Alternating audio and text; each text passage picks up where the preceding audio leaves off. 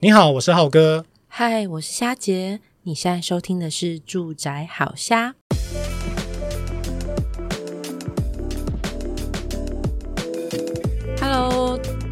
浩哥，我们今天都是在讲很就是扎实的，我们要如何买房啦，然后或是要观察那个房地产，就是。帮大家分析说，呃，怎么看房子这种实战嘛，新手小白的一些基本知识这样子。对，那最近其实也有碰到，呃，就是朋友来问我说，诶，那如果说，诶，我现在有一笔小钱，我想要来做投资的话，那我该如何开始的这个部分？对，那这次我们有邀请到一个来宾，啊、哦，这个来宾跟我有一点私交，有没有？而且我们后来辗转多年后又又开始认识上，就没想到，哎、嗯，彼此都是在房地产业，然后觉得说，哎，很多话题可以聊，哎。而且大家观点又不一样，然后后来聊一聊就发现，天哪，根本就是已经算是专专家级的。对，我看到你给我他的就是相关的介绍，我就觉得说，那我应该要卸下这个住宅好虾主持人的身份，要给那个改换今天的来宾来当，可能会比较专业又因为看看房超过五千间。我们今天要欢迎的是那个宅男阿贝严伯志，然后欢迎他。Hello，大家好，我是严伯志，宅男阿伯。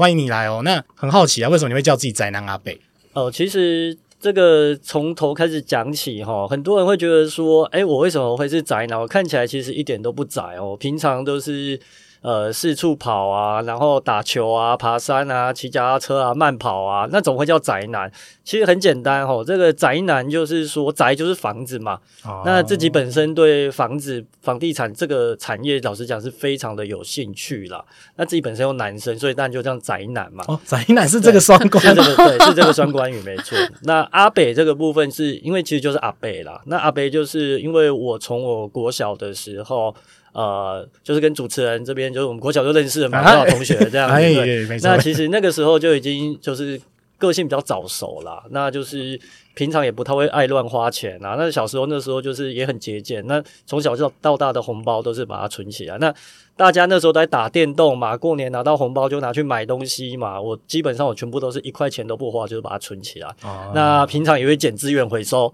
啊，所以就因为这样，大家觉得说，哎、欸，你很像阿贝哎，那就就是叫宅男阿贝这样子。而且你今天重新定义了“宅男”这两个字，哎，哎，对啊。但是宅男就是觉得啊，反正就是跟房子有关系嘛。哦、可是我的私底下其实跟宅男、嗯、一般的认知的宅男其实是完全不一样。你是属于走出户外的那种宅男是吗？呃，对，其实根本就一点都不宅啊，哦、一点都不宅，一点都不宅，其实一点都不宅。是啊，是啊。哇，那刚才夏姐有提到说，其实博智啊，过往啊是有看超过五千间房子啊、嗯。那这个是好像就是也表现在说，你其实对于房子这件事情、不动产的那个喜好啊。那可以给我们介自我介绍一下，说，哎，你是怎么样兴起对于不动产投资的那个兴趣？哦，嗯，其实。这个我觉得大家都会面临到，因为我相信会收听 Podcast 的年纪可能就比较，大家都是比较稍微年轻一点的族群呐、啊。对，那像我自己在大学刚毕业的时候，因为我们毕竟念的也不是什么台清交成啊、哈佛啊这种学历，不是顶顶大这种的。那那时候就觉得说，我们那个年代，呃，大学刚毕业大概就是二十二 K 起薪二十二 K 嘛。那我就觉得二十二 K 我实在是觉得是有点少啦。那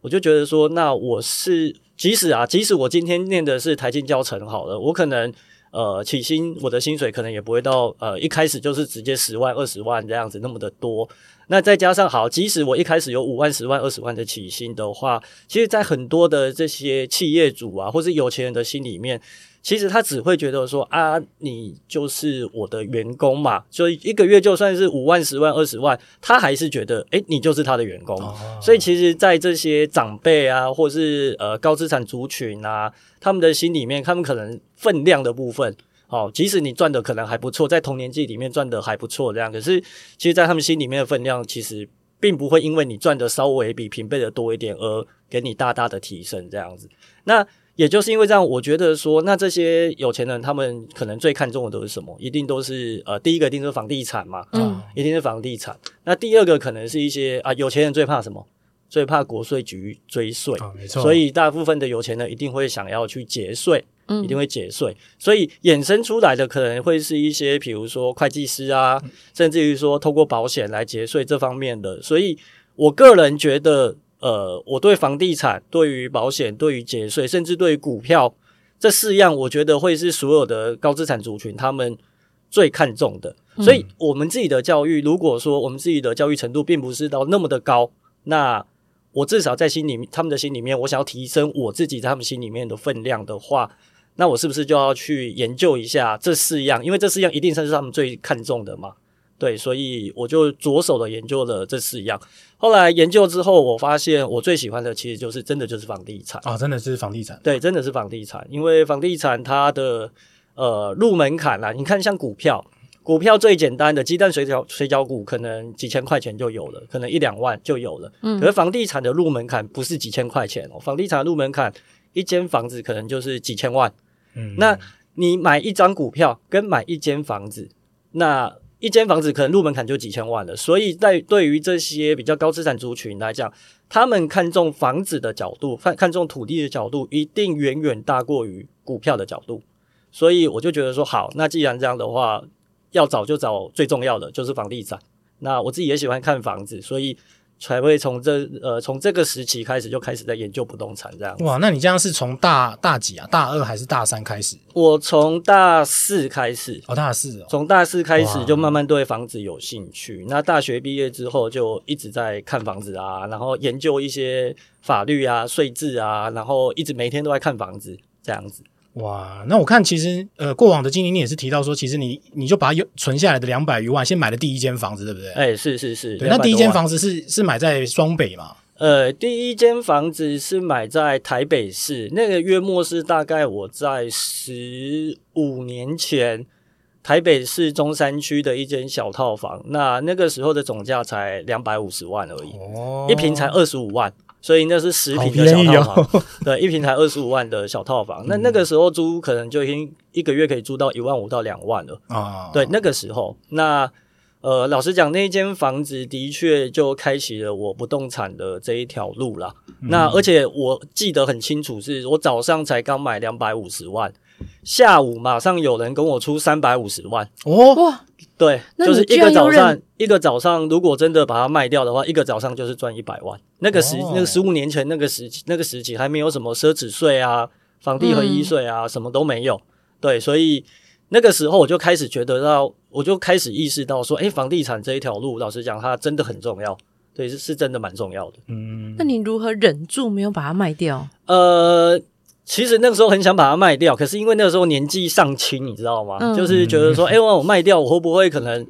对了，我是多赚了一百万，看起来好像很多，可是我也不知道说，我多拿这一百万，那我还要再去买哪里之类的？因为那个时候其实研究其实已经研究的差不多了，可是你又说要再再去买别的地方，别的地方还没有开始研究啊，所以、嗯、那时候就想说，好了，不然就先留着，因为我自己也大概清楚说，知道说那一间房子的价值性不会是只有。那两百五加一百五加一百的三百五十万啊，是不，是不会只有那样的价值，嗯、只是说它需要更长时间的等待，才有办法去超过那三百五这样子。嗯，对，所以就想说，那就先留下来吧。那所以其实因为第一间其实对你来说是很重要嘛。那你也刚刚说，其实你研究了好一阵子了。那我不知道说你在买那一间小套房之前，你其实已经看过了多少间？嗯，其实像像他等级的套房。是，其实买第一间来讲，那个时候只有，因为那个时候真的年纪还轻，嗯，然后其实说实话也是运气好了，凭着凭着就是一股傻劲，真的是运气好。那当然也有稍微开始研究了一些，只是因为我觉得对于年轻人来讲，最难最难最难的永远都是买那第一间，嗯。因为第一间，第一个你要先存够钱，嗯，那存够了钱之外，你还要一定要有稍微家人的支持，因为即使你自己存够钱了，你要买一间好几百万的房子，家人一定会适时的出来跟你说，你真的要买这一间一百多、哦、几百万的房子吗？嗯、你才大学刚毕业啊，我们长辈吃过的盐比你吃过的米还要多，我们都不敢这么贸然的买房子了。那你现在才大学刚毕业没多久，你跟我说你要买房子，对，所以。家人不一定，家人绝大多数一定是反对你的，嗯，对，所以你第一个你要先得到他们的谅解，嗯，哦，所以你要跟他们说非常多啊，我已经研究了多深了，研究多广了，看了多少房子了，可是即使你讲了这么多，长辈他们基本上还是保持着怀疑跟反对的态度，嗯，对，所以那个时候其实我有点家庭革命啊，真的是有点家庭革命，哦，因为我们从小到大就是一个。呃很很就是都听长辈的话哦，这样一路的学业这样顺顺的顺顺的到大学毕业这样子，所以长辈也觉得说，哎啊，你大学毕业你都不去上班啊，每天的你在夸你在冲啥，你到底都在干嘛？然后你就突然跟他冒一句说我要买房子。那当然，让他们当然傻眼嘛，他们当然是傻眼。对，所以我觉得最难的其实都是取得长辈他们的支持跟谅解这样子。嗯、而且其实你等于是呃没有靠家里，就自己先存好了两百万的头期款嘛。哎、欸，基本上因为我国小的时候我就有学习那个珠心算啦。嗯、那珠心算我每次出去基本上不是第一名就是第一名。嗯，对，所以呃。领到的这个奖金其实都还蛮多的，就是补习班会给奖金，回到家里再给奖金，然后从小到大的压岁钱，再加上我大学四年间的两三份工在打，嗯，两三份的工作在在打工这样子，所以我大学毕业的时候大概就已经存了两百多万了，现金两百多万的现金，很惊人呢。对对对，那那时候就想说啊，也不知道，我真的不想去外面做那种二十二 K 的工作了，那我就想说好那。要为了要取得自己在这些长辈高资产族群的分量，那所以才会觉得说好，那我一定要研究这个东西。对啊，也也就这样一路这样子快二十年了，对，到现在也已经毕业了大概快二十年的时间，那也这这一路也是蛮多血泪史的啦，嗯，蛮多心酸的。所以那那时候其实是应该也算呃有。最后也获得家人的支持嘛？因为等于是说，因为你那间你是说，诶，那间是收租用的，对，所以其实还是住在家里。对对对，其实老实讲，因为那个时候只有两百多万，嗯，你一次修黑。就是你也只能买一间了，嗯，对，那所以我那个时候的采取的策略是说，我可能先出一半，嗯，那另外一半是跟家里面跟他们先借，嗯，跟他们借说，哎、欸，这个我想两百多万嘛，那我可能出个一百一百万左右，嗯，那剩下的一百二十五万就跟家里面的长辈可能先先跟他们借一下，嗯、说，哎、欸，可是家里面的长辈因为本来就反对你了，对啊，哦，你自己说服他？两百多万你我都要自己出，他都已经反对了，你还要跟他借一百万一百、嗯、多万，他怎么可能会借你？可是，所以我才说那个时候真的是家庭革命，真的是那时候我吹公要不挪啊，真的是我吹公要不挪啊，就觉得我我也直接跟他们讲说，我相信我的一辈子一定是赚得到这一百多万来还给你啦。嗯，好，那毕竟那时候才二十二岁、二十三岁，我跟他说，我就算一个月只算只赚两万块，一年也有二十四万，十年也有两百四十万，我才跟你借一百二十万，我五年就可以还给你了。嗯，对，那。他们还是很反对，可是后来就是我一直撸撸撸撸撸到最后就是好了好了好了，反正他们也觉得说你再继续撸下去，反正一百多万，他们也可能也觉得说啊一百多万能够暂时堵住我的嘴，好，那那那就那就先把我堵住吧，对，反正他们也觉得说啊，反正房子也是放在那边，他也不会。要贬值，老实讲也贬到不不到不到哪里去啦。对，所以他们是单纯这样的想法。那也因为这样开启了我第一间这样子。诶，那我就想到说，其实第一间就是这么的有一些戏剧性的发展嘛。那你后来慢慢的开始进入第二间啊，包括说开始觉得说，诶，你有开始自己的投资房子的那个模式，大概是什么时候？呃，基本上投资了第一间之后，然后我就开始意识到说，诶，台北市这边虽然是租金蛮高的，对，可是因为我自己本身，我们自己就是住在新庄啊，嗯，那新庄那个时候的头前从化区跟副都心都还没有起来，嗯，那时候副都心，呃，我还记得副都心只有一个社区叫最高峰，哦、对，最高峰这个社区，那那个时候整个副都心没有其他房子，你说高楼大厦没有，真的没有，它都是我们。在地岛新庄人讲，那东西哪沟啊地啊，就是那个地都是泥巴地，泥巴地。都是泥巴地，所以其实那个时候大家都还没有去意识到说那个地方可能未来会重化，那未来会变成现在的房市的明日之星这样子。对，所以我那时候就觉得说啊，我们这边明明就地点就真的也很好，那我也有查查到说政府在这边可能即将要重划，而且有捷运的预定，嗯，所以就觉得说好，那要来拼一次，因为那时候就觉得说。我们现在台北市有一间了，那新庄自己的大本营、自己的老家，老实讲，应该也要在一间这样子。嗯，所以那个时候就也是一直停，一直停，一直停，然后也是一直拜托说，呃，这个银行借我们钱，然后当然家里面妈妈可能，然后在这次借的就不会是一百多万了，嗯，这次借的可能是呃两百多万左右，两百多万左右，然后去买了一间新庄坪数比较大的。呃，那时候买的我还记得很便宜，一想一瓶才买十三万、十四万而已。对，一瓶买十三万。我好像在听神奇的数字。我，是老人讲股，我们这现在是老人讲股这样，就是现在已经没有什么十三万，没有没有。这要到哪里去找这种数字？十三万、十四万可能对，可能连南部都没有的，嗯、现在是连南部都没有的。嗯、对，所以就是这样子，新庄也买了一间这样子，然后后来就一直延续到整个六都这样子，就是都很有兴趣，所以我我一定会到当地 long stay，因为你一定要先把自己当做是当地人，嗯、你才有办法去知道说，诶，那哪边的房子感觉，诶，做了研究之后感觉他们其实是被低估的，这个潜力完全是被低估的，那我们就可以勇敢的进场。对哦，对是这样。所以其实你很早期就在看呃政府的都市计划啦，甚至捷运的规划啊，这些的，是是是，嗯，是。所以其实你刚刚讲到说你对六都都很有兴趣嘛，是。所以其实你到每个地方 long stay 的时候，其实就有就已经就开始在不论是研究那那边的，比如说政府相关的规划啦，甚至你刚刚讲去感受那边。比如说哪里被人家低估了这个部分，比如说是像说你的 long stay 是说，哎、嗯欸，可能他的市场去走走啦，然后或者是说你骑脚踏车去晃一晃那个整个人群啊，或者是基本上是一定要第一个一定要住在当地，而且住在当地一定是至少几个月以上哦。嗯、然后第二个是一定，而且是每天每天都一定要去外面晃，骑着机车去外面晃。嗯，就是如果以房仲他们来讲的话，这是个叫做扫商圈呐、啊。嗯，扫商圈，你一定要对于这个商圈非常的熟悉。对，然后再来，你要骑着机车。我我我常讲一句话，就是见人就是矫情啊。哦，见人就是矫情，见人就是要矫情。你一定要先见到人，这个人不一定是屋主，可能是管理员，可能是总干事，嗯、可能是主委，甚至于就算是邮差，甚至于一般一般的邻居。基本上你，你你扫完这个整个商圈之后，你就要开始去找这个房子，觉得说，诶，被低估的房子。那被低估的房子，因为你不知道这个社区，或甚至于这个房子，或者是本身这个屋主他的个人状况，他的房子状况是怎么样。所以我刚提到的那些人，基本上都可以去增加我们的这个实际的这个见闻。就是，诶，尤其是最多人不知道，就是邮差。很多人觉得说，你去问邮差，去找邮差干嘛？我说。其实很多人会问左右邻居，可是你要想哦，今天如果你的邻居他其实就已经很想买你你隔壁就是你这一户的房子的话，这个时候突突然有陌生人跑来说：“哎、嗯，你们这边隔壁是不是要卖？”那你觉得这邻居会说什么？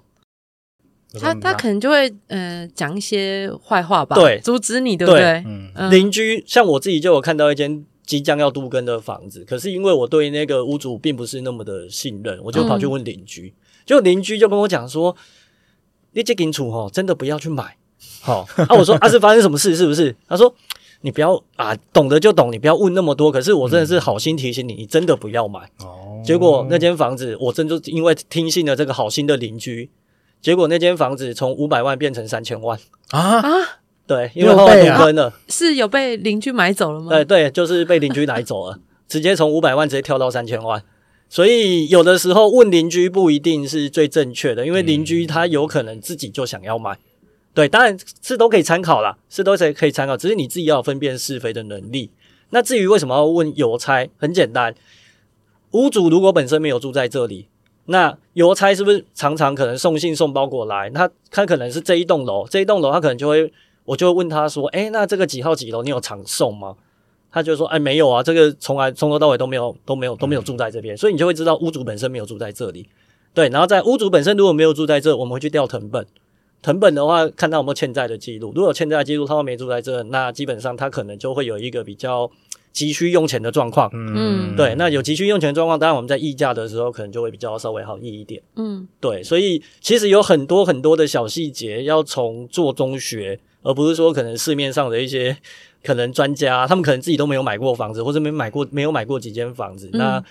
呃，当然理论上是那样没错，可是很多东西是实际上并不是这样子，哦、就是我们要再实际的再去探讨这样子，实际的做中学了。对，嗯。嗯真的比我认识的房仲都还来得盯紧诶，因为从来都没有我，因为我之前啊、可能因为工作的关系啊，其实我有访问过很多房仲，那在询问他们怎么去如何，就是呃，一定是要经营当地，要了解当地嘛，对，很从来都没有人跟我说他跟邮差熟这件事情。哎，基本上有这个东西就是真的要做中学了，不然一般人可能说跑去问离。最多人问的就是说啊，有没有凶宅嘛？啊，有没有死过人这样子啊？对啊，我也我有我也曾经去警察局问过，啊警察局根本就不会跟你说啊，警察是不会跟你说的，对，因为他们那那是比较保密啦。对对对，但那个基本上不会跟你说啦，除非是的确新闻上查得到的，嗯，因为有凶宅不一定会上新闻，对，房子本身如果有什么状况，不一定会上新闻啦。嗯、对，所以除非是本身有上新闻，可是以警察来讲，他们很忙，他们也没时间去处理你这种事情啊，嗯、回答你这种事情。那更不要说里长，里长很多大家都是自扫门前雪。你要我去得罪我的李明，说，诶、欸、他那间房子有死人，那里长里长不用不用不用火了。对啊，所以我是觉得。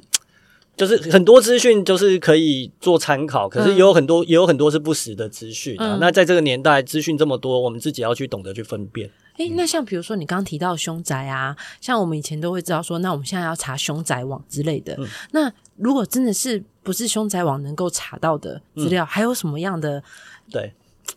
资讯会透露它可能？有一些问题。呃，我觉得当然第一个哈，嗯，如果说真的自己想要很 care 这个凶宅，像我自己也非常 care，嗯，对。那如果说真的非常 care 这个凶宅的话，当然第一个是透过凶宅网，可是凶宅网的资讯少的可怜啊，嗯，真的是少的可怜，有跟没有一样。嗯、对，真的，我是我是觉得有跟没有一样，真的是少的可怜。那第二个就是，当然我刚刚提到，你可能要去问一些里长啊、总干事啊、主委，可是可是。绝大多数的，我刚刚提到，绝大多数的这些里长啊、主委啊，他们尽量能不提就不提。嗯，对。那如果他今天跟你讲的是说，诶，这房子不是凶宅，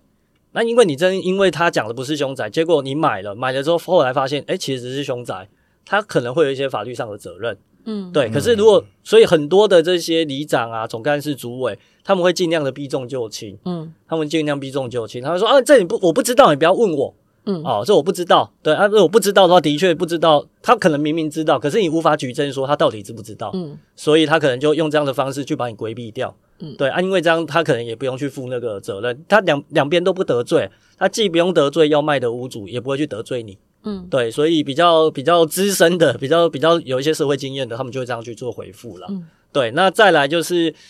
如果是透过房仲买卖的话，或者是说你们在买卖的时候有透过代书，哦、基本上一定会签一个叫做不动产的现况说明书。对，那现况说明书上面就会写这个有没有这个非自然身故。嗯，哦，非自然身故，嗯、因为其实法律上对于凶宅并没有一个明确的定义啦。嗯，不过非自然身故的话，基本上你只要是你只要不是自然的老死或者是病死的，你是因为意外，比如说电线走火啊、二氧化碳中毒啊、嗯、这种的。或者是说你是被人家杀，或者说你是自杀的，嗯、这种的比较算是非自然身故。对对，那如果是非自然身故的话，这定义会稍微明确一点。嗯、对，所以这张表格上面，其实它只能透过，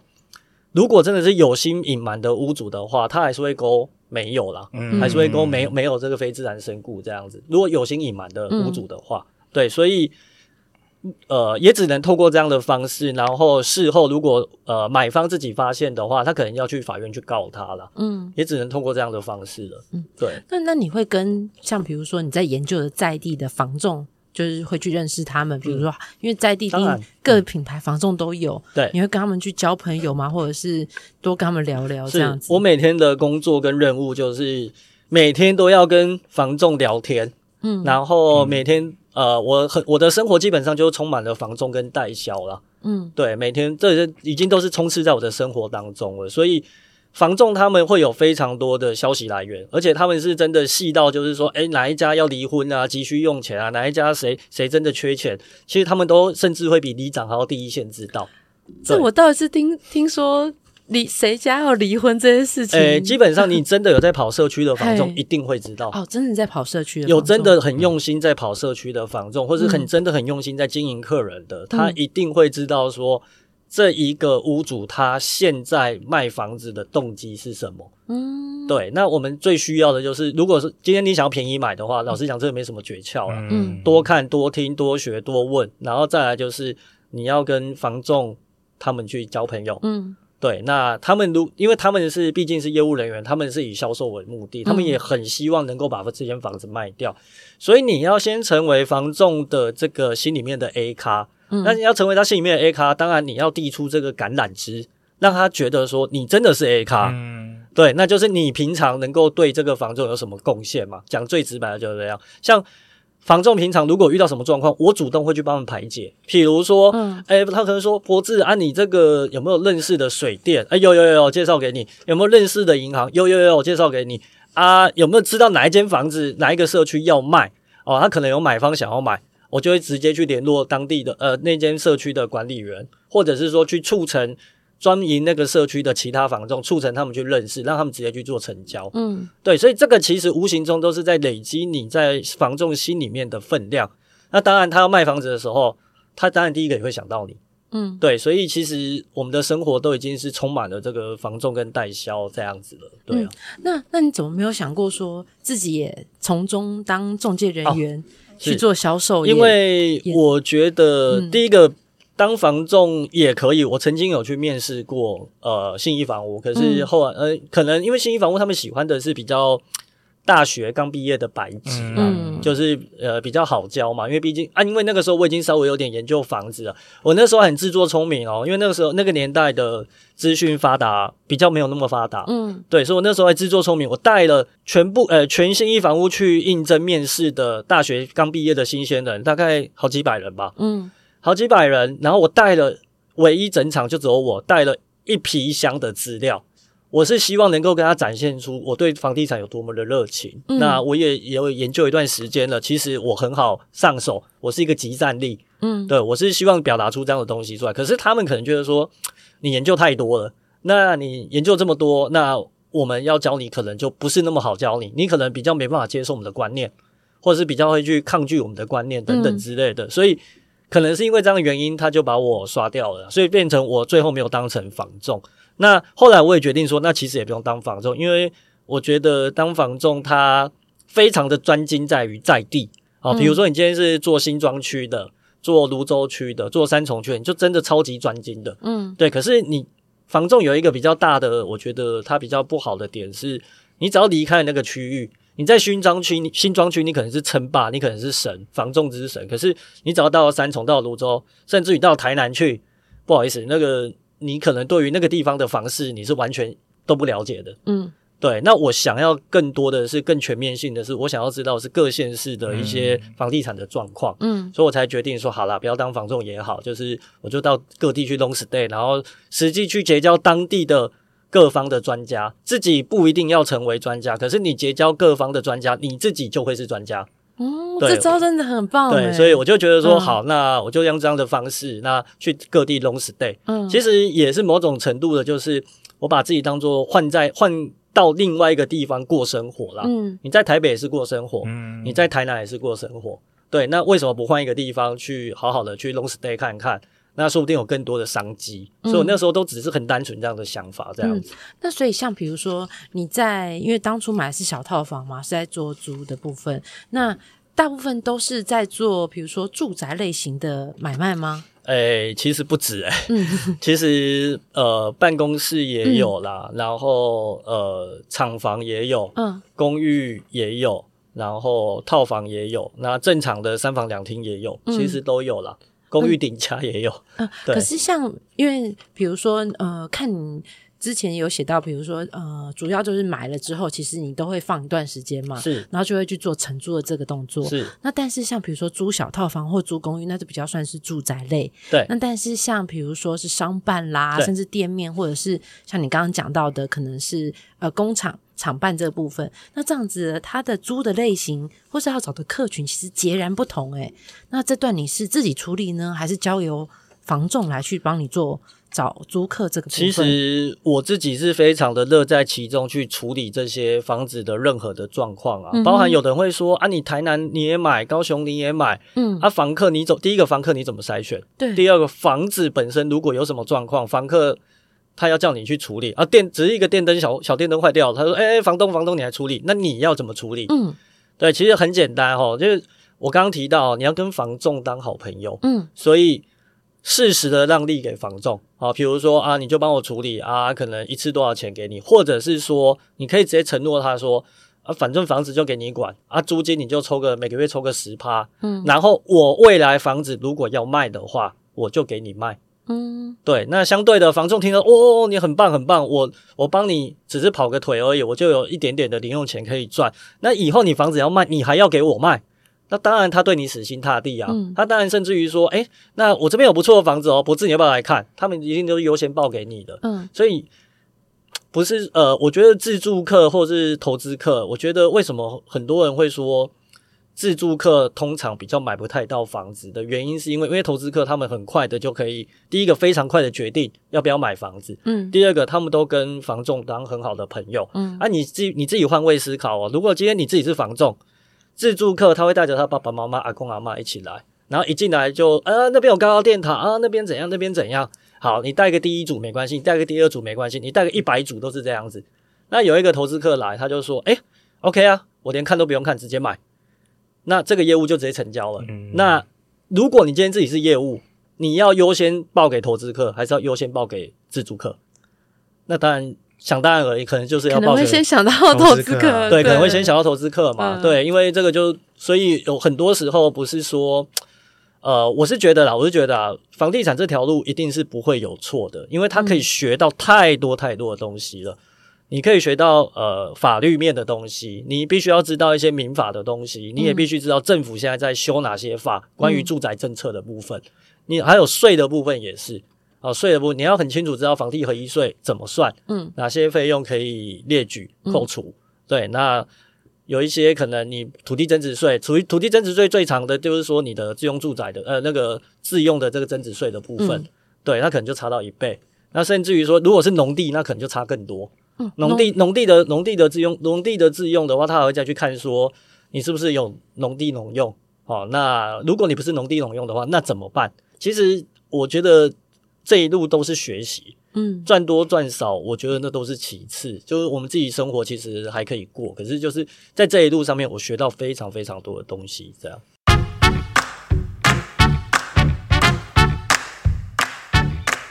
诶，那我刚好想想到啊，因为其实像二零二三年那个打打炒房打的很很厉害嘛，然后包括囤房税的事情啊，嗯，那其实这样的好像变成说，其实很多建商也意识到这件事情，他包括也开始那个新建案也推那种小宅型的那种建案嘛，那。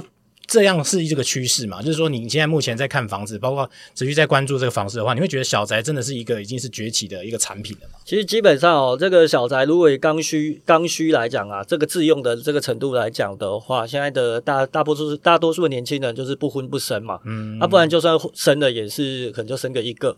好，所以我是有朋友生到三个的啦。好，同年纪的生到三个，那个都是稀有动物，那真是稀有动物。如果真的生一个的话，基本上你会用到房，你会买到大房子的几率也非常的低。再加上现在房价要这么贵，你买那么大的房子，第一个你经济负担要能够负担得起，嗯，然后再加上，可是如果你小孩又生的小，那你就会觉得说，那生的少，那我到底买那么大房子要干嘛？所以以建商推案的角度，建商一定都是先选小宅，因为绝大多数的人。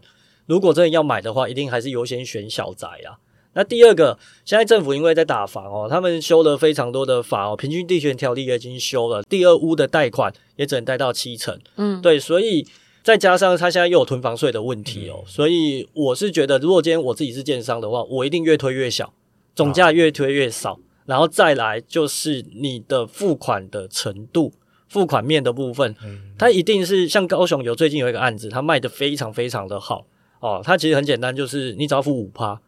剩下的就是你等到我快盖好的时候，你再来付钱就好了。我好想知道哪一间，对对对，蛮大间的，梦梦梦梦梦梦梦梦梦梦到的那一间，梦到那间，OK，好，大家都知道，超心动的那个，他那个列款方式，你一看上去，马上每个人都说可以买啊。对，就是基本上他已经销售空了吗？早就卖光，卖光，早就卖光了，早就卖光了。他那个他那个就是你付五趴，然后基本上就是慢慢等啊。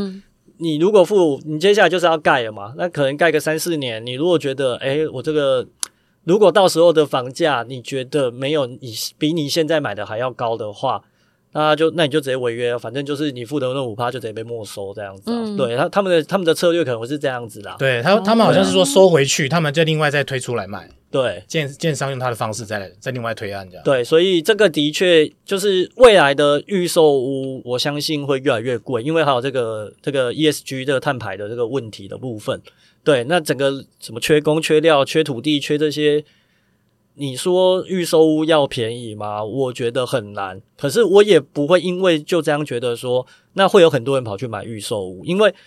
变成说你自用的人，他可能就真的没办法去买那个预售屋了啦。那你会，你变成你要投资的，你会去买预售屋，没错。可是问题是，政府现在在打房，所以建商你只能用这样的方式，用这样的方式来做一个应变的措施。对他们，我看到的会是这样的状况。所以未来的成交量，我相信一定会稍微的下降，嗯，一定会稍微下降。可是那个价格掉不下来，嗯，我我认为那个价格是掉不下来的。对，诶，那这样子听起来，你们好不容易告别了二零二三年嘛？因为二零二三年应该照理说是一个我们认为房市的相对低点，有没有？因为打房政策都出来了，嗯，对。那今年就开始，二零二四年开始做一些什么呃三读通过啊什么的。可是你会发现，其实二零二三，诶，价格竟然是 hold 在那边，它并没有太大的调整，这样子。因为它的上半年其实是。整个停滞嘛，对，就是买卖交易停滞，但是下半年又回温，但是整体看下来，它其实还是比前一个年度来的低。其实我们在看数据哈，因为两位主持人也是非常专业啦，然后你们在看数据，其实。会分说啊，我们的中古屋的这个交易量跟第一次移转的这个交易量啦，嗯、就是所谓的预售屋交屋。对对对，那很多时候其实都是预售屋交屋这个这个灌起来的啦。嗯，对。那下半年之所以会好，当然很多人会提到说，可能是这个新青安，嗯，新青安上路发威了这样子。哦、他还会威多久呢？直接借你一千万这样。我跟你讲，他还会再威一阵子，还会再威一阵子，还会再威一阵子。第一总价大杀大杀盘。你知道现在多少的民营的银行叫苦连天吗？因为新青安它是政府推出来的，嗯、好，那你基本上你要在至少在双在桃园以北，你要买到一千万以下的房子，还真的没什么房子可以买，除非你买旧公寓，可能还有机会。嗯、那你要买新大楼，或者不要说新大楼，可能十几年的房子，两房加车位，你要在一千万以内的，好像还真的找不太到，太难太难，好像还真的找不太到。嗯、所以你基本上，我刚刚提到为什么民民营的银行会叫苦连天的原因，就是因为我有很多的代书朋友都跑来跟我说。呃，因为他们成交很多案件嘛，可是都是超过可能一千多万、两千多万，大概这个是主力啦，大概一两千万，这个都是主力。嗯，对。可是他们会发现说，那既然都这样，他就直接去用新青安就好了，嗯、因为新枪是政府推的，那他又有这个一点七七五的这个利率的这个优惠的部分，对，所以变成民营的银行，哎，他们自己是银行，他们都没办法放款，你知道吗？因为没有人要选他们的贷款啊。大家都选这个新青安啊，对啊，而且又有四十最高最高四十年宽限期五年，就是一代背一代的债嘛，就是背一辈子的代代相传，代代相传，代代相传，对对对。不过我个人是觉得，也不一定要说你要背着一间房子的房贷背一辈子啊。对，因为我觉得人生会随着不同的阶段，你可能会有换屋的需求，嗯，或者说调整自己财务的需求，对，所以。也不用去局限说啊，你真的用了新青安，你就要背了四十年，你要背一辈子的房贷，谁跟你讲的？你你一样可以卖掉啊。对，你如果觉得这间你不合适的，或者说你有自己财务的需求，你一样可以卖掉，那你贷款就还掉了。嗯，对啊，所以我倒也觉得这个是还好啦。新青安是真的威力蛮大的。对，但如如果说现在二零二四年我们开始展望新的一年啊，那房市假设说，诶，我真的赶不上那二零二三的尾巴的话，我现在二零二四要开始买房子。那如果说像我是一个假设我月薪大概四十 K、五十 K 的小白，对，那我们要开始买房的话，博智这边有什么建议吗？我觉得第一个哈，当然，呃，求人不如求己啦。你不要永远想着这个新青安，虽然说我认为这个，因为毕竟总统还是同样的执政党嘛，嗯、所以。我觉得住宅政策它会延续下去，包含说贷款的这个部分，它是会延续下去的。那只是说，呃，第一个它有时间的限制。可是就我们从这个民进党上台之后的这些所有的住宅政策延伸下来，它即使时间点到了，它还是会继续的延伸下去。所以倒也不用过度担心说，呃，我会不会贷不到啊？只是说有一点可能要稍微注意的是，如果你现在买预售屋的人。因为预售屋工期，不要忘记哦，大家建商为了要散那个囤房税，他们的那个交屋期限一定是拉长，嗯，一定拉长的情况下，他可能他直接直接直接在那个建造上面可能会跟你说，我可能是呃拉个五年十年我才会交屋给你，嗯，当然他如果提早盖好，也不一定会交屋给你哦，因为他要去闪那个囤房税，他要看他到时候卖的那个状况，卖的量啦，卖的量的状况，对他才有可能嘛，所以我是觉得说。你如果因为这样子，你第一笔钱虽然如果这个建商不是说我刚刚提到那个建案只付五趴，嗯，而是说它是较 K 刚的这种付的话，嗯、你可能两成三成的这个款项已经先压在这里面了，嗯、然后你要压个可能五年十年的话，然后你因为这样子，你可能生活会有点困顿，好，我可能就是我总我总资金只有一百万，那一百万我可能压了，我就把我的一百万全部压在里面了，然后我再也没有钱了。然后要压个五年十年，然后我也不知道到底什么时候会盖好，什么时候会交屋，我都不知道的情况下，你生活过得很困顿，所以这个我会觉得小白们要稍微思考一下了。然后再来就是培养自己跟银行的这个，这就是大家要讲到烂掉了，就是培养自己跟银行的这个管道啦。嗯，对，就是还是要尽量有信用卡可以刷，就是尽量刷信用卡，就是维持那个信用维持信用评价。对，因为这个其实还蛮重要的，因为那时候在跟呃呃，因为我是买套房嘛，哦是，所以那时候其实本来是想想还是说是以新支户啦，或者往来的银行来看，但是他们其实都没有乘坐套房的贷款，那所以我就知道跟很不熟的，比如说那时候只有两家华南跟玉山，嗯、但是因为华南其实比较姿态比较软。哦，玉山就踩超硬的，对，所以其实真的跟多跟不同的银行往来，我觉得还蛮重要的。其实、嗯、对，的确要跟不同的银行往来，然后建议也要跟不同的中介跟代书往来，因为有很多的银行是、嗯、因为毕竟我们是个体户，嗯，个体户你自己去找银行，银行可能就是好啦，就是我们没差你这一个，嗯，对，可是银行会看中的是什么？代书。代书他可能一次可能就是好几十个，他可能有固定的、嗯、每个月有固定的量。嗯，啊，你是个体户，你可能一辈子就买这一这一间，嗯、所以银行当然，如果今天我是银行，我也不太想理你啊。嗯，对啊，所以第一个要先去认识这个代书，代书他们有固定的量，他们都会很清楚的知道说哪些银行你这个你自己贷不到，可是他们可能可以贷得到。哦，然后刚刚第二个最多人讲的一些哦，你的套房啊低于十五平以下。绝大多数的甚至是完全不乘坐，嗯，可是这个也要看，因为像我自己在台北市，我有看到那种真的就是可能，呃，房屋权状可能是十平以内的，它一样可以贷到七八成哦。要看银行，因为银行其实会去认认的是说你的地段性够不够好，嗯，好，然后你买的这个价格的部分，当然是不是过于偏离的市场行情，因为他们自己会有自己的估值嘛，嗯，对，那所以不一定是说你低于十五平以下一定没有银行贷。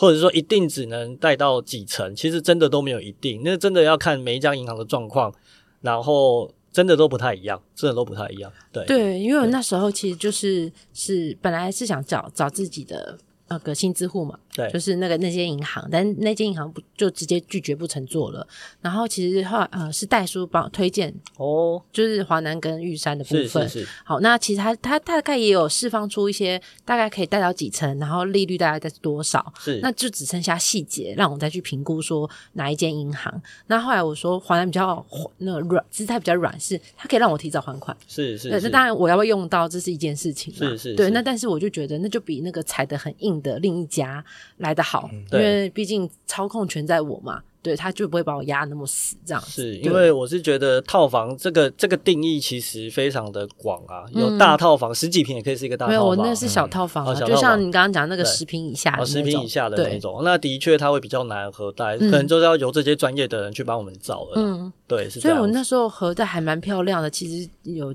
呃，当然可能没有像你刚刚讲到。那么漂亮到七成，但是到逼近六成，这是倒是有哦，那还不错啊，那其实是还不错的，嗯、对啊，对啊。不过刚才提到是说那个跟银行的关系要弄好嘛，对不对？那小白其实还有另外一个问题是说，诶，假设我终于累积到一百万或一百五十万好了，那我的标的要怎么选？因为有人会说，诶，我选老宅等都跟，然后围老也是可以赶上一波这样。然后有些人说，诶，你我们直接去买预售，因为预售房屋就是新嘛，那新的话至少。你住进去，你不会像我老宅有什么管线啊，然后渗漏水啊，什么壁啊这些问题有没有？所以在标的上，博士可以给我们一些什么建议？好，刚刚有提到哈，如果说真的是只有可能资金比较少的，可能五十万、一百万的年轻人，我目前反而是不建议他们去买预售屋啦，因为预售屋真的因为这些政策的关系，你真的在里面五十万、一百万，那是你全部的财产了。你全部的财产压在那里面，可能要等个五年十年。嗯、那你认为他好？就算真的，你这段时间你还不能换约哦，你是不是不能把它卖掉了哦？嗯、对，所以你等到五年十年真的好，真的盖好了，盖好了，好，那你也真的如愿以偿了。可是你不要忘记，你等待的时间其实是五年十年。这五年十年，请问你有其他任何的关于这间你买的房子的收入吗？没有，是没有的哦。可是如果假设你买的是中古屋，好，就是现有的房子。可能也不用买多老的，可能买个十年、二十年、二十几年的这种的。你现买，如果你的确是做这个租金收入的话，你现在就可以立刻有一个一笔的租金的，现金流获取这样。对对对，因为你现在买，现在就买一间已经成型的房子，你就可以买了之后立刻就可以租给人家了。那立刻租给人家，你过了五年、十年之后，它真的涨上去了，那你想要卖，你再把它卖掉。所以你赚的是这五年、十年的租金，再加上十年后的这个价差的部分。嗯嗯。对，可是如果你是买预售屋的话，你会进退无路啊。啊。你临时想要退，哦，我就是说，哎，现在房价我过了三年了，房子还没盖好，可是现在房价我觉得超高的，哎，超高，我想要卖，不好意思，你不能卖，因为还没有交屋。嗯，可是那不是有合约？预售屋现，对不起，不是，没有预售屋现在是不能换约的。哦，现在不能换约。预售屋是不能换约的。我哦，我预原本售禁止换月的那个对原本其实想说，只有如果是定，我知道是红单不行，但是如果对它已经变合约了，合约也不能换。不行，不行，不行。OK，现在预售屋是禁止换约的。嗯，对，现在这所以这一个其实有把很多买预售屋的打了一个重拳啊。嗯这个政策的确是有。就变成是投资客，其实就不不太就，因为以前投资客，比如说红单可以转让，然后也可以换约，对对所以他会去下手在预售屋上面嘛，对不对？如果嗯的确以前你只有五十万、一百万的，我就会跟你讲说，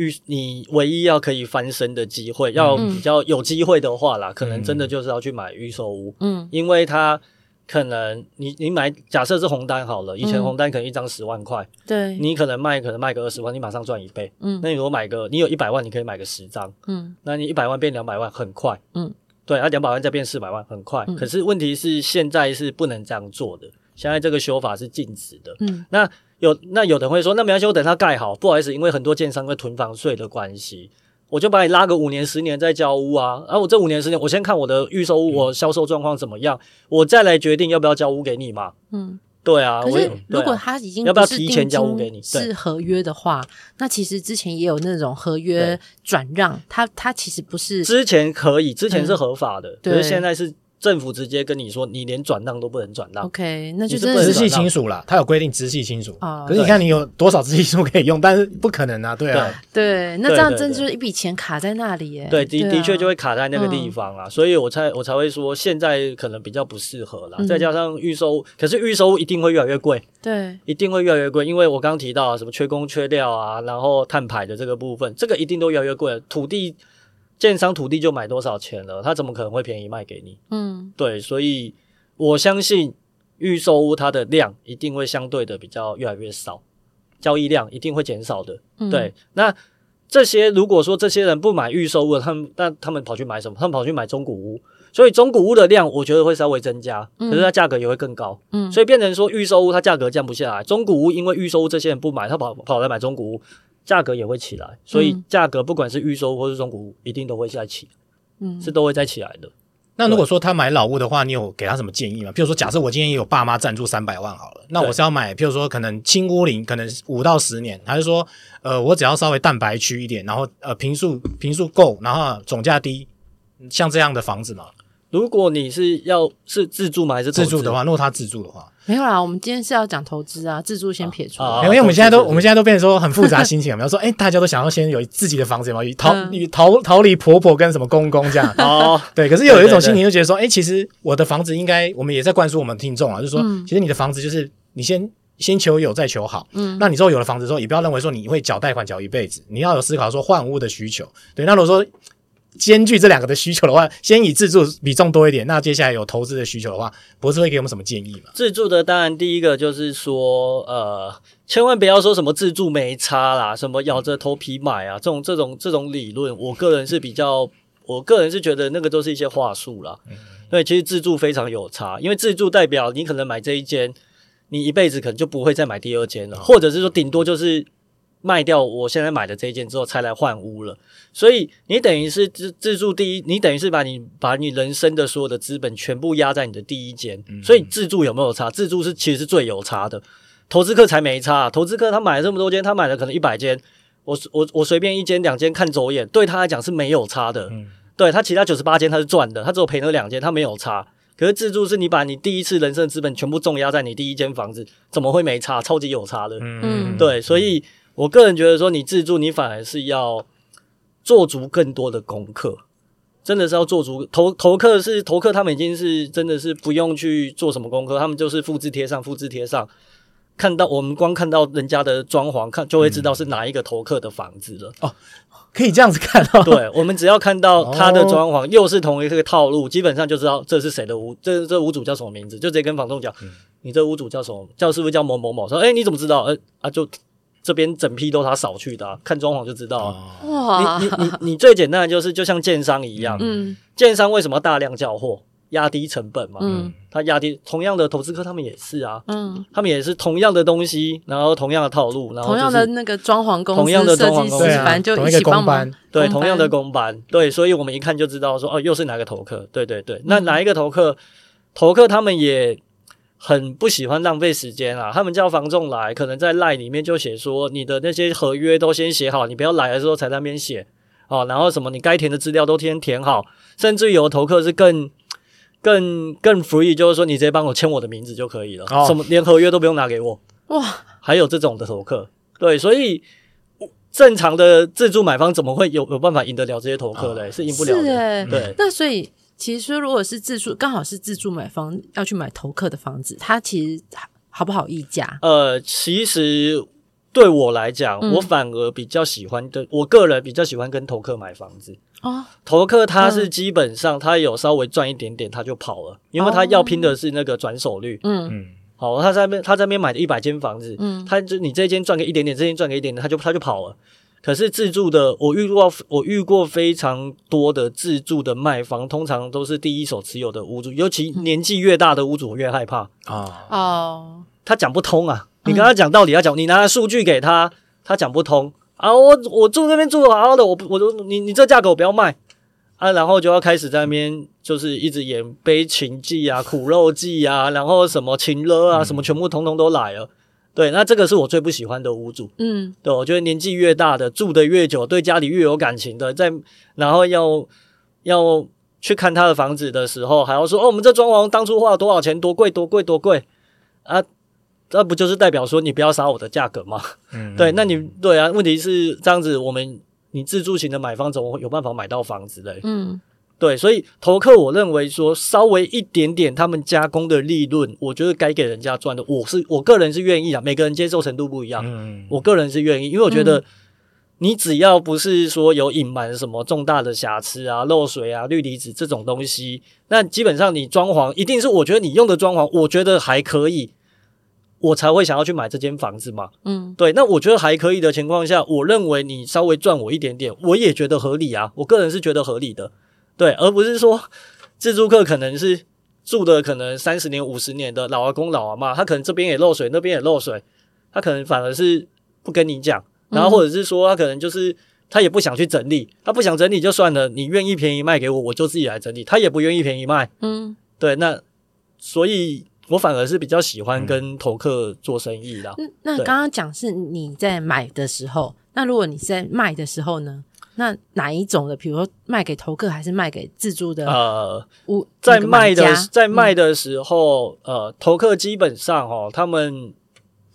基本上他们也不会去看房子啦。嗯，投客基本上如果他们真要买的话，他们就找人头来了，他们不会自己亲自出来买的。嗯，或者是说他们就连看都不看，都直接买了。嗯，所以。我今天我自己是卖方，我自己是屋主的时候，嗯、我绝对不会去过度装潢我的房子。嗯，因为你过度装潢，老实讲，每一个买方来都会说，他就算心里面多喜欢你的装潢，他来是说你的装潢我不合适，他变成是他的一个杀价的理由啦。嗯，那你花了那么多钱装潢，结果变成人家杀价的理由，对，那我会觉得说有点、有点、有点浪费掉了。嗯、对，那当然自己的房子只要住起来舒适的话。轻微的装点，轻微的装潢，我觉得是可以接受的。嗯，对，所以我个人是比较喜欢原屋况的房子。嗯，就是稍微就是有点装潢，可是你又不要过度装潢，你里面可能有漏水，你把那个那个地排也挡住，你把那个水管那些的全部都封死。嗯，我什么都看不到的情况下，那种房子我反而会害怕。嗯，我反而会比较害怕那种房子。嗯，对。那人的选择呢？比如说买家，其实你会选，如果假设是有投客。来跟你买，跟其实没有一定诶、欸，其实就是看，嗯、就是看，呃，我觉得很多人会，还有一些名嘴会教你们说什么，进去就是给他嫌啊。你如果辛辛苦苦整理的家，然后自己住了一辈子的家，嗯、你被人家来看房子，一直嫌，一直嫌，我就会直接说，那你不要买，嗯，你不要来买我的房，我房子不适合你，嗯嗯，对，你都会整理过是吗？就基本上。嗯我尽量以原屋况为主，因为你如果真的在过度的整理的话，嗯，用得好就好，用不好的话，第一个就是变成人家杀价的理由嘛。第二个，你可能会有一些法律上的纠纷，嗯，哦，比如说你害楼下漏水了，你其实只是美意想要装潢一下自己的房子，浴室整个打掉重用，最常见的就是浴室打掉重用的时候，楼下就漏水了。啊，对啊，这个是最常见的。所以，我个人我在我在建议我的朋友他们在买房子的时候，我都会跟他们讲说，你们买的这间房子，尽量在呃，尽量在两年或五年内，你们尽量都不要去对于这间房子有任何的变变动格局，或者是说去做装修，嗯，尽量都不要。对，因为老实讲，你用了之后。前任的屋主可能会跟你说啊，这是你自己用的，嗯，我交给你的时候就没事啊，为什么你你你过了一阵子之后，你跑来跟我讲说我的房子我卖给你的房子有漏水，嗯，那因为你自己已经装潢过了，你整个浴室重新打掉，那请问一下责任怎么归属？嗯，责任没办法归属啊，所以我个人是觉得说我我会比较建议的是，就是说尽量买那种你比较原屋况可以看得清楚原屋况的房子，不要去买那种过度装潢的房子这样子。嗯、对，那至于说客人的话。我觉得就是看这个当下这个客人给我给我的感觉是什么啦，这个买方给我的感觉是什么？如果今天我是卖方的话，对啊，就是这个客人，他如果是很理性、很沟通，我感受得出来，他真的是想要买房子，而且他出的那种价格也不是那种拔辣价，嗯，那当然我们就很慎重的考虑。可是当然有更多的客人是中介带来的假客人。他只是只是为了要跟你议价，嗯、只是要去哎，只是要去议你房子的价格，嗯、这是更多的。可是像因为你都会住在地，也会认识在地那些房仲啊，他难道不知道说其实屋主是你，然后还带假客人去跟你议价？哎，因为基本上哈，呃，嗯、我们我们刚刚有提到要跟房仲当好朋友，对啊，所以。我们有的时候也会去当屋主的假客人，呃，买中介的假客人，中介的好朋友，中介的好朋友，对，中介的好朋友。因为你有时候要买房子，要卖房子，的确都中介其实在这个里面扮演非常重要的角色啦。嗯，对，所以我能够尽量不得罪中介就不得罪中介，那我能做的都尽量做。嗯，对，是是这样子的。所以他们当然也知道说我们自己本身具有一定的专业程度，可是当然。当他已经知道你是一个专业人士的时候，他当然就不会再去做一些奇奇怪怪的事情、小动作，来来糊弄你嘛。对，所以我觉得也好，你是如果本身你自己本身有点专业度的话，你可以适时的展现出来。可是你千万不要忘记说，我们是你的好朋友，嗯，我们不会用这样的专业去对你怎么样，嗯、也不会给你什么不好的脸色看，都不会。对，反而是哎、欸，我们是好朋友，我们大家可以互相帮忙。这我倒印还蛮深刻的，因为虽然我没有像脖子这么的专业哦，那但是其实包含自己啊，包含已经帮朋友可能成交了，呃，前前后后大概也十来间了。嗯、其实我真的发现，屋主是投客的时候啊，那个比较好议价。好 不也比较好说话。那如果是自住屋主的时候，那真的是两边，你知道，你明明就不想要跟他一万一万两万砍哦，那但但但是你你很想阿萨里的，就跟他说，哎、欸，其实这个价格我一来你也赚，二来我也觉得我吃得起，你就很想说缩短那个一来一往的杀价时间。可是反倒是那个屋主，如果他是原本是自住的，就像你刚刚讲的。包含什么苦情啦，那个什么，那真的是要耗一个晚上，呃，不超过三小时，那个走不出会议，走不出那个房，那个议价小房间，对，那很累耶。是是是，是的确是这样，所以我们也很常跟屋主就是缠斗到半夜，也蛮长的。那你就会看，你就会发现那个代书啊、中介啊，全部都 stand by 在现场。啊，最后如果没有结果的话。那其实对于他们都很伤，对啊，所以代书这个行业，其实很多人会觉得说，哎，代书是专业人士，嗯，好像很好赚，其实不一定，很辛苦，要等在那边两边厮杀，就是在那边对，那你你一个代书，你可以在那边，哎，一个代书他在那边等等等，他可能每天都在那边等，你知道吗？每天都熬到半夜，嗯，对，因为因为可能是好几间店的中介，可能一间店可能有有二十个房仲好了，你可能五间店就一百个房仲，一个百一百个房仲会不会每天都有签约的状况？每天都斡旋的状况，有可能哦，是非常有可能的啊。嗯、那你每天斡旋，房代书就是一定得在现场啊。对啊，万一你临时临时要签约了，代书不在现场，代、嗯、书才从才从三重过来我们台北市，哇塞，买方买方或卖方有一个临时反悔的，嗯、那怎么办？所以代书一定要马上在现场，嗯、一定要立刻在现场。难怪我那时候买房的时候，我那个代书笑得超灿烂的，因为我前后因为因为我呃那时候刚好是上一批也是投资。客议价，但是你知道吗？他们我那件很神奇，他们双方正只差十五万，然后破局哦，然后我进去跟他说，那我对半，我八我我你就让七万，我就让八，我就八万嘛，嗯，然后就谈完了，所以我签就是到从议价到签约不大概一小时左右之内就完成了。提早下班呢，他提早下班很开心啊。以以我们的专业哈，如果你的落差是在可能十万、十五万、五万这种的哈，通常就是。已经成交了啦，嗯，是服务费还没乔拢，或者说想要再多要一点服务费而已。嗯，对，以我们的自己本身的经验来讲的话，通常会是这样，通常会这样，因为如果真的只有差十五万的话，呃，那没什么好谈的。你如果真的是差十五万的话，中介他们可能会稍微折让自己的佣金呐，他们可能就自己就折让。我都没有去砍他们，因为那也是算是朋友了。所以哦，是是是是，就是那个中介也是朋友了，所以我就跟他说，哎。不要浪费大家的时间啦！我一口价就这样，你就是问他这样好不好啊？如果好，大家就赶快签签。对，那你是好咖，我是中介，我也很喜欢你。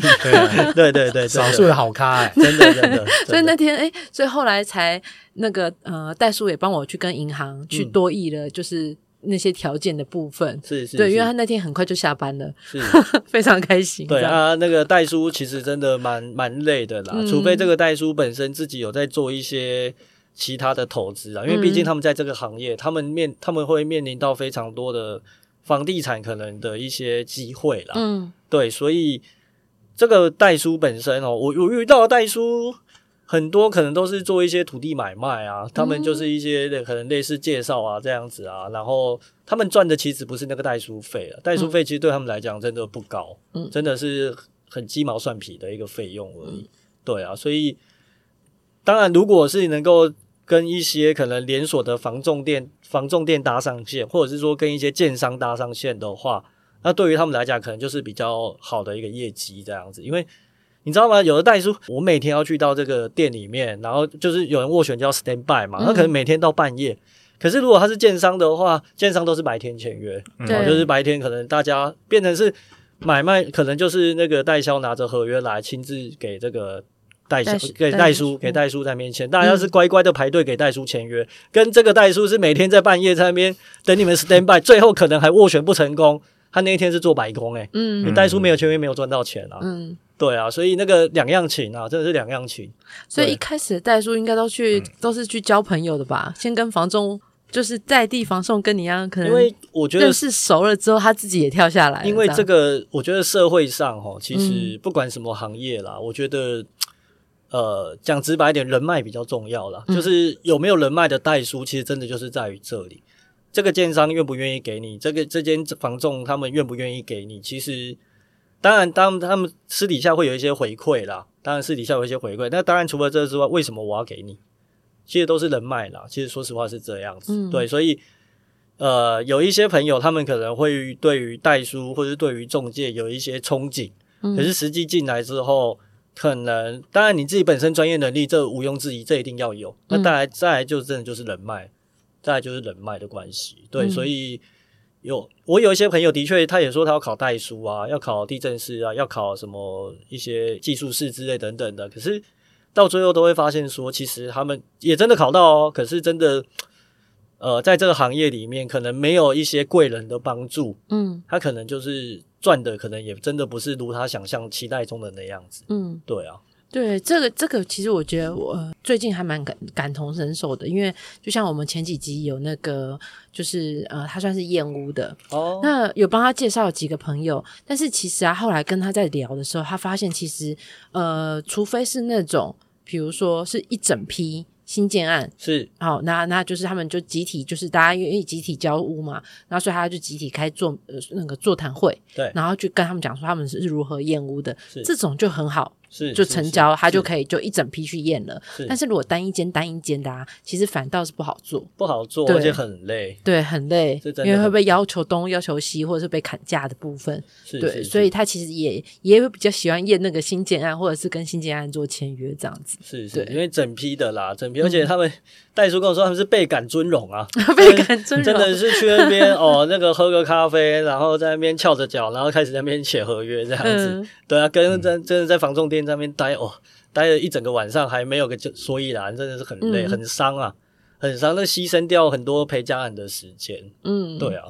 好，那今天我们就是其实花了蛮多时间在聊一些关于呃新手买房，还有包括投资的人，你要怎么去选择标的？因为其实呃博智这边分享了很多他切身的经验哦，然后这也是他实战之后花了很多时间，你看将近十五年的时间，那其实那个经验是非常的值得大家分享哦，对啊，那如果还有任何的问题啊，也别忘了就是直接到住宅好虾，然后私讯给我们。那我们也会把一些问题啊，那转转给博智这样，然后请博智来跟跟大家回答这样子。那如果觉得这集不错的话呢，以及呃记得分享给你的朋友。那我们就下次见喽，拜拜拜拜。